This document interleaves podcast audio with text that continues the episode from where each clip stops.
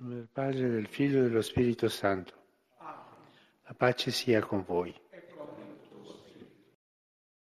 Lesung aus dem Markus-Evangelium. Es kam einer der Synagogenvorsteher namens Jairus zu ihm. Als er Jesus sah, fiel er ihm zu Füßen und flehte ihn um Hilfe an. Er sagte, Meine Tochter liegt im Sterben. Komm und leg ihr die Hände auf, damit sie geheilt wird und am Leben bleibt. Da ging Jesus mit ihm. Es kamen Leute, die zum Haus des Synagogenvorstehers gehörten und sagten, Deine Tochter ist gestorben. Warum bemüßt du den Meister noch länger? Jesus, der diese Worte gehört hatte, sagte zu dem Synagogenvorsteher, Fürchte dich nicht, glaube nur. Wort des lebendigen Gottes. Cari fratelli e sorelle, buongiorno. Liebe Brüder und Schwestern, guten Tag. C'è, c'è una contestazione radicale alla preghiera Es gibt einen radikalen Einwand gegen das Gebet, der sich aus einer Erfahrung ergibt, die wir alle machen. Wir beten, wir bitten, und doch scheinen unsere Gebete manchmal nicht erhört zu werden. Das, worum wir für uns selbst oder für andere gebeten haben, wurde nicht erfüllt. Das ist eine Erfahrung, die wir oft machen. Wenn dann das Anliegen, für das wir gebetet haben, edel war, zum Beispiel eine Fürbitte für die Gesundheit eines Kranken oder für das Ende eines Krieges, erscheint die Nichterhörung geradezu skandalös. Zum Beispiel, was den Krieg angeht, wir beten, dass die Kriege ein Ende haben. Die Kriege in vielen Teilen der Welt, denken wir nur an den Jemen, an Syrien, Länder, wo seit Jahren Krieg herrscht. Wir beten aber, diese Kriege nehmen kein Ende. Warum nur? Manche hören sogar auf zu beten, weil sie denken, ihr Gebet werde nicht erhört. Wenn Gott aber Vater ist, warum erhört er uns dann nicht? Warum geht er, der uns versichert hat, dass er den Kindern, die ihn darum bitten, Gutes zu geben, nicht auf unsere Gebete ein? Oft haben wir gebetet für die Gesundheit einer Mutter, eines Vaters und dann sind sie doch gestorben. Jesus hat uns nicht erhört. Das ist eine Erfahrung, die wir alle machen. Der Katechismus legt uns eine gute Zusammenfassung zu diesem Thema vor. Er warnt uns vor dem Risiko, keine authentische Glaubenserfahrung zu machen, sondern unsere Beziehung zu Gott in etwas Magisches zu verwandeln. Und das Gebet ist kein Zauberstab, es ist ein Dialog mit dem Herrn. In der Tat können wir beim Beten Gefahr laufen, dass nicht wir es sind, die Gott dienen, sondern erwarten, dass er uns dient. Und dann wird das Gebet zu etwas, das immer nur fordert, die Dinge nach unseren Plänen lenken will, keinen anderen Plan als unsere eigenen Wünsche zulässt. Jesus aber war so weise, uns das Vaterunser zu lehren. Ein Gebet, das nur Bitten beinhaltet, wie wir wissen. Aber die ersten, die wir aussprechen, sind alle auf Gott bezogen. Sie bitten darum, dass sich nicht unser Plan erfüllt, sondern Gottes Wille für die Welt. Besser alles ihm überlassen. Geheiligt werde dein Name, dein Reich komme, dein Wille geschehe. Der Apostel Paulus erinnert uns daran, dass wir nicht einmal wissen, wie wir in rechter Weise beten sollen. Wir beten für unsere Bedürfnisse, für die Dinge, die wir wollen.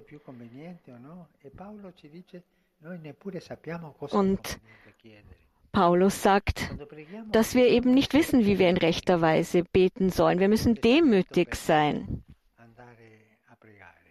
Das ist das erste Gebot, wenn man beten geht.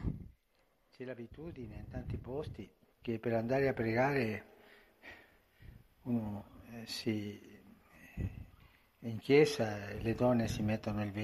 Oft hat man die Angewohnheit, wenn man beten geht, legen sich Frauen einen Schleier um. Aber wir müssen uns sagen, dass das Gebet angemessen sein muss. Und Gott weiß, welches Gebet angemessen ist. Wenn wir beten, müssen wir demütig sein, damit unsere Worte tatsächlich Gebete sind und nicht ein einziges Gefasel, das Gott zurückweist. Wir können auch aus falschen Gründen beten. Zum Beispiel darum, den Feind im Krieg zu besiegen, ohne uns zu fragen, was Gott von diesem Krieg hält. Es ist leicht, sich Gott ist mit uns auf die Fahne zu schreiben. Viele sind bestrebt, sich zu vergewissern, dass Gott mit ihnen ist, aber nur wenige machen sich die Mühe, sich zu fragen, ob auch sie mit Gott sind. Im Gebet ist es Gott, der uns bekehren muss, nicht wir, die Gott bekehren müssen. Die Demut. Ich gebeten, aber du, Herr, bekehre mein Herz. Lass mich um das beten, was für meine geistliche Gesundheit gut ist. Dennoch bleibt der Skandal. Wenn Menschen mit aufrichtigem Herzen beten, wenn sie um Güter bitten, die dem Reich Gottes entsprechen, wenn eine Mutter für ihr krankes Kind betet, warum hat es da manchmal den Anschein, dass Gott uns nicht hört? Um diese Frage zu beantworten, müssen wir in aller Ruhe die Evangelien betrachten. Die Berichte über das Leben Jesu sind voller Gebete. Viele Menschen, die an Körper und Geist verwundet sind, bitten ihn, sie zu heilen. Manche beten für einen Freund, der nicht mehr gehen kann. Es gibt Väter und Mütter, die Gott ihre kranken Kinder anvertrauen. All diese Gebete sind von Leid durchtränkt. Es ist ein lautstarker Refrain, der Gott anfleht, erbarme dich unser. Wir sehen, dass Jesu Antwort manchmal sofort erfolgt, in anderen Fällen dagegen verspätet kommt und es den Anschein hat, dass Gott nicht antwortet. Denken wir nur an die kananäische Frau, die Jesus um Hilfe für ihre Tochter anfleht. Die Frau muss lange insistieren, um gehört zu werden.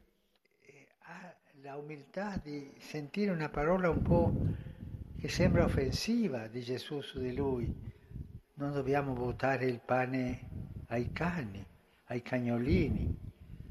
Ma questa donna non importa l'umiliazione, importa la salute della figlia. Und diese Tochter, diese, diese Frau, dieser Frau ist die ist die ähm, Gesundheit ihrer Tochter wichtig und deswegen insistiert sich und schämt sich nicht dafür und sie hat Mut und das gefällt Jesus. Oder denken wir an den Gelähmten, der von seinen vier Freunden zu Jesus getragen wird.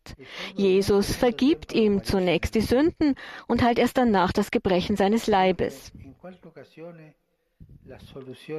Die Lösung des Dramas erfolgt also nicht immer sofort. Und das passiert auch in unserem Leben. Jeder von uns hat diese Erfahrung gemacht. Wie oft haben wir um eine Gnade oder um ein Wunder gebeten und das ist nicht passiert. Aber dann im Lauf der Zeit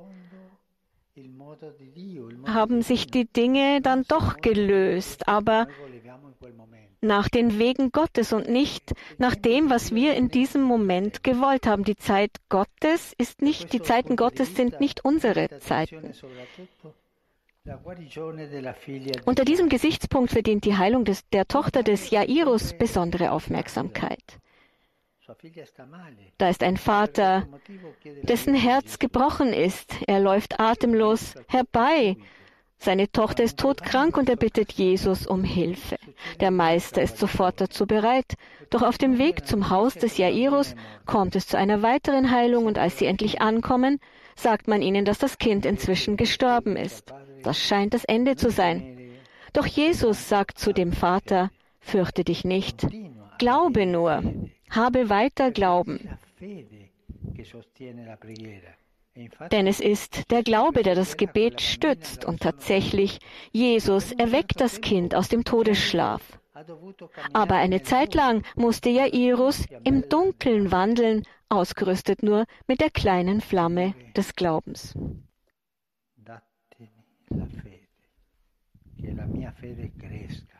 Herr, gib mir Blau, Glauben, hilf, dass mein Glauben wächst. Darum müssen wir bitten. Jesus sagt, dass der Glaube Berge versetzen kann. Aber dazu muss man wirklichen Glauben haben.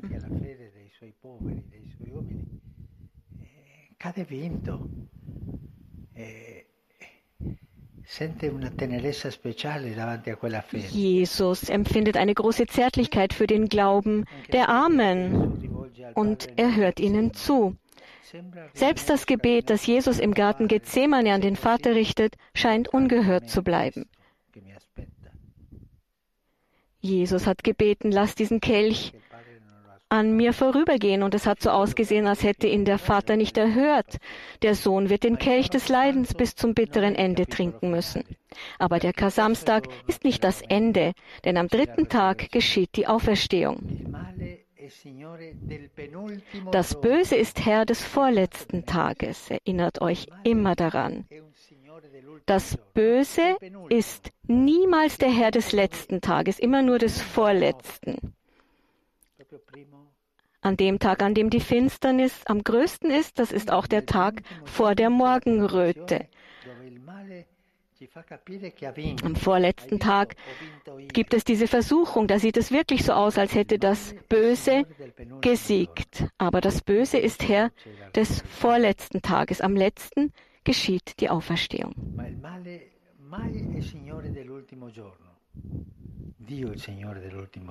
Der Herr ist der Herr des letzten Tages, nicht das Böse. Denn dieser Tag gehört Gott allein. Es ist der Tag, an dem sich alle menschliche Sehnsucht nach Heil erfüllen wird. Lernen wir diese Geduld, üben wir uns in dieser Geduld in der Geduld auf die Gnade des Herrn zu warten, auf den letzten Tag zu warten. Und manchmal ist der vorletzte Tag ein wirklich hässlicher, schlimmer Tag. Das menschliche Leid ist schlimm, aber der Herr ist da. Und er wird am Ende alles lösen. Danke.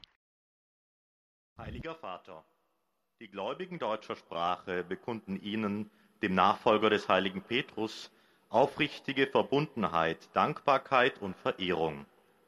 Sie versichern sie zugleich ihres besonderen Gebetsgedenkens für ihren apostolischen Dienst als Hirte der universalen Kirche.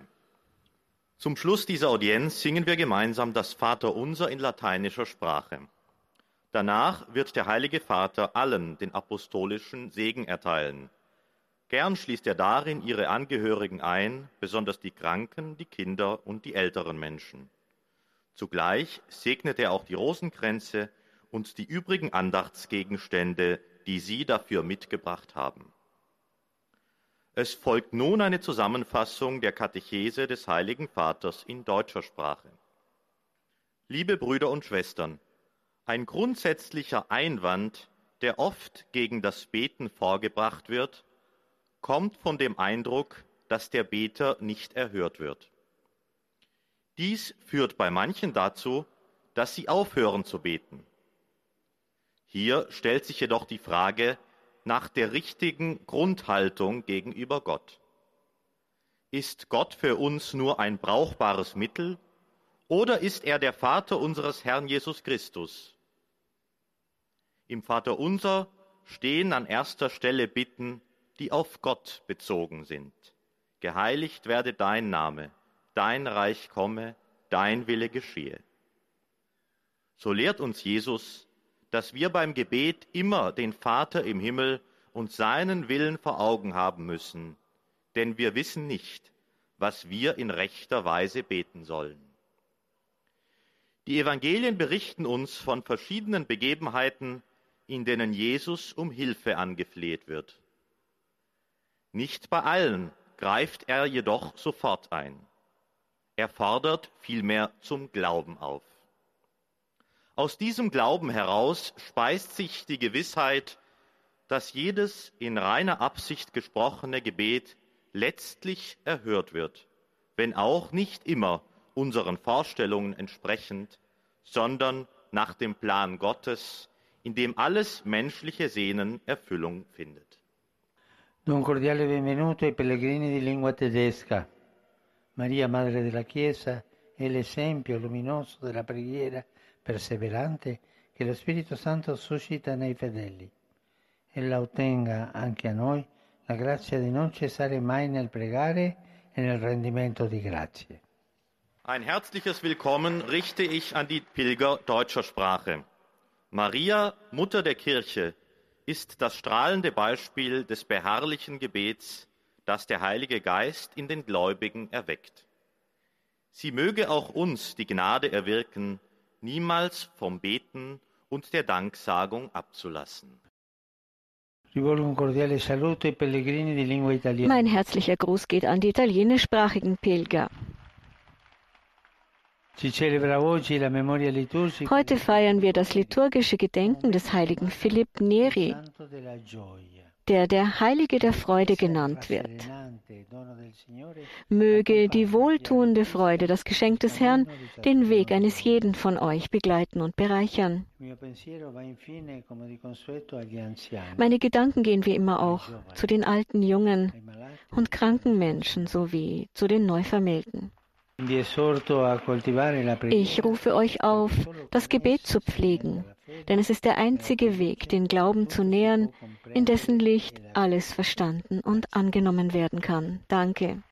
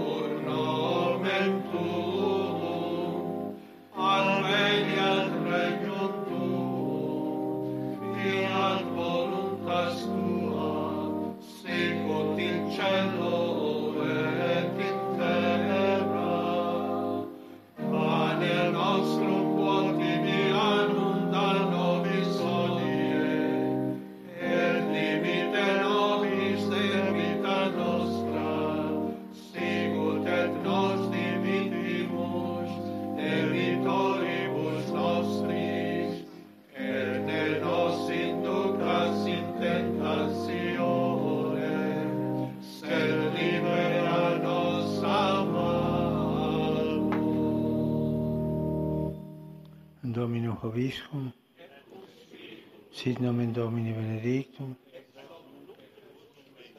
aiutorium nostrum in nomine Domini,